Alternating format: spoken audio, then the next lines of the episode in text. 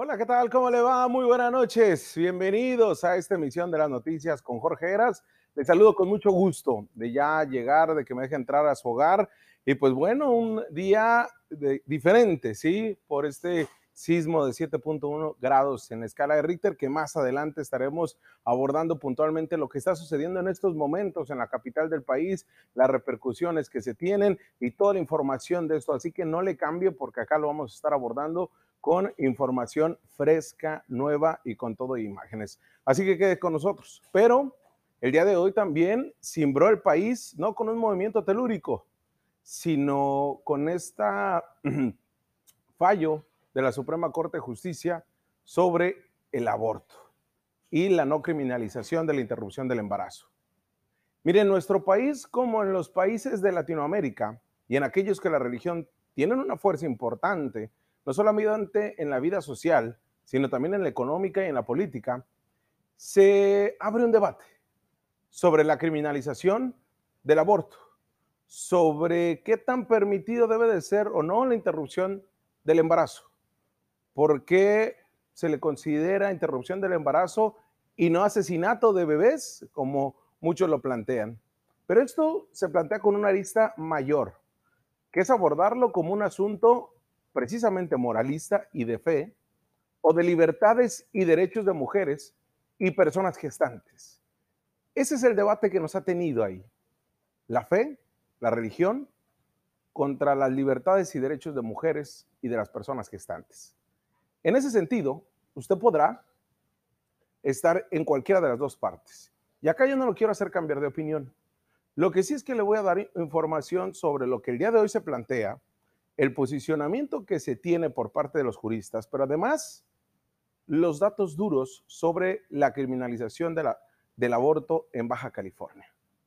En ese sentido, se ha generado, le digo, un debate diferente por el cambio generacional que implica este nuevo siglo y estas nuevas eh, pues, lustros con la defensa a los derechos y a las libertades de las mujeres. Algo que no tiene tanto que ver con Morena, ¿eh?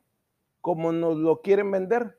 Es más, le digo, el propio presidente Andrés Manuel nunca se ha pronunciado sobre el tema de la interrupción del embarazo, como sí lo hizo y como sí lo hace la ex ministra, ahora senadora, exsecretaria de Gobernación, Olga Sánchez Cordero. Esto es de las mujeres y de las corrientes principalmente feministas, no es de Morena, ¿eh? que no nos quieran vender eso. Y es el del trabajo que han hecho las mujeres en la academia, con información puntual, desde las asociaciones civiles, desde las resistencias, desde la protesta, para llevarnos a entender que las mujeres han venido a arrebatar el derecho que tienen a vivir la sexualidad como ella les plazca y también el derecho de, de reproducción de las personas gestantes. Ojo, ¿eh? en este debate se acaba de abrir una brecha como nunca antes.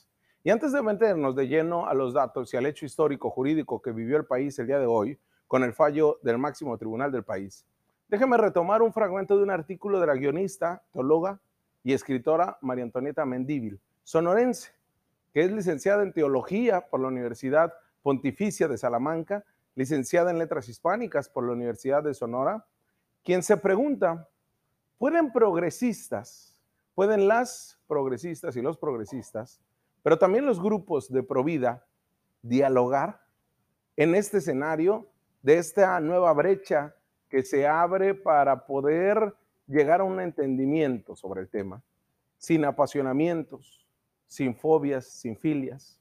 ¿Se puede? Al mismo tiempo, ella sostiene que por un lado esta lucha por la progresividad de los derechos humanos y especialmente de las mujeres, es decir, un plano feminista, natural y jurídico, y por otro lado está la prohibición del aborto desde una visión espiritual o religiosa, es decir, desde el plano de la fe.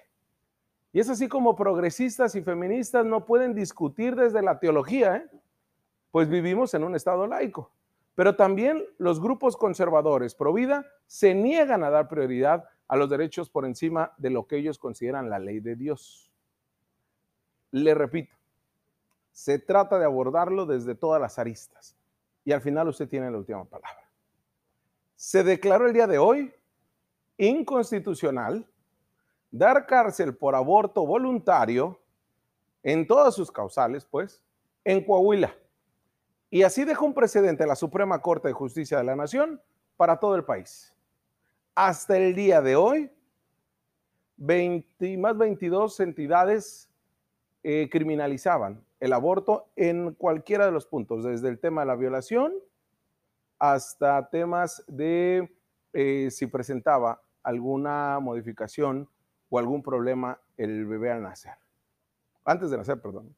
Y esto lo que nos lleva a es entender que Coahuila se sumará con la modificación que tendrán que hacer los legisladores a su código penal a Veracruz, a Hidalgo, a Oaxaca y por supuesto la Ciudad de México. Acá le voy a comentar tres de las posturas de los ministros que este día, con 10 votos a favor, por unanimidad, fallaron a favor de la despenalización del aborto en Coahuila. Pero esa votación de la Suprema, le digo, abre el camino jurídico y legislativo para que en todo el país se deje de criminalizar la interrupción del embarazo voluntario. Le digo, actualmente había 28 entidades del país que en sus códigos penales tienen tipificado el aborto como delito en diferentes causales y que ponen sanciones como la cárcel hasta por seis años. A partir de ahora, dicen los eh, ministros, no se podrá, sin violar el criterio de la Corte y la Constitución, procesar a alguna mujer que aborte en los supuestos que ha considerado válido el Tribunal Constitucional. Pues a partir de ahora se inicia una nueva ruta de libertad, de claridad, de dignidad y de respeto a todas las personas gestantes, pero sobre todo a las mujeres. Así lo dijo, nada más y nada menos, que el, presidente ministro de Arturo Fernando Saldívar Lelo de la Rea, quien es el presidente de la Suprema. Pero también ministros, como en el caso de Margarita Ríos Farhat, también da una declaración importantísima antes de emitir su voto. Dijo que nadie se embaraza en ejercicio de su autonomía para después abortar.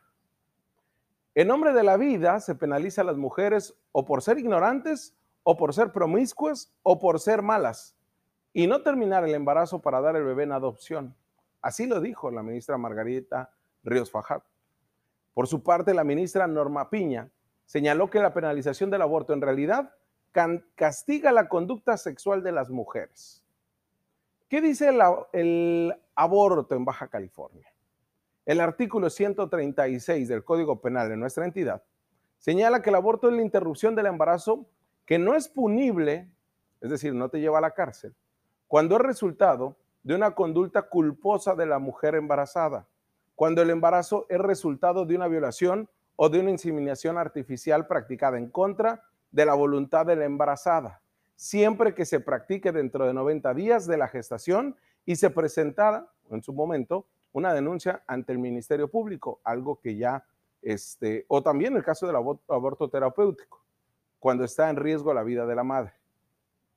El artículo 135 del Código Penal señala que si el aborto lo provoca un médico cirujano, partero, enfermero, practicante, se le impondrá de 3 a 10 años de prisión y se le suspenderá de 2 a 5 años el ejercicio de su profesión. En el artículo 135, 134 del Código Penal se establece a quien haga abortar a una mujer sin consentimiento, se le aplicará de 3 a 8 años de prisión y aumenta de 4 a 10 si hay violencia física o moral. La mujer que se procure el aborto, consienta en otro o la haga abortar, se le impondrá de 1 a 5 años de prisión.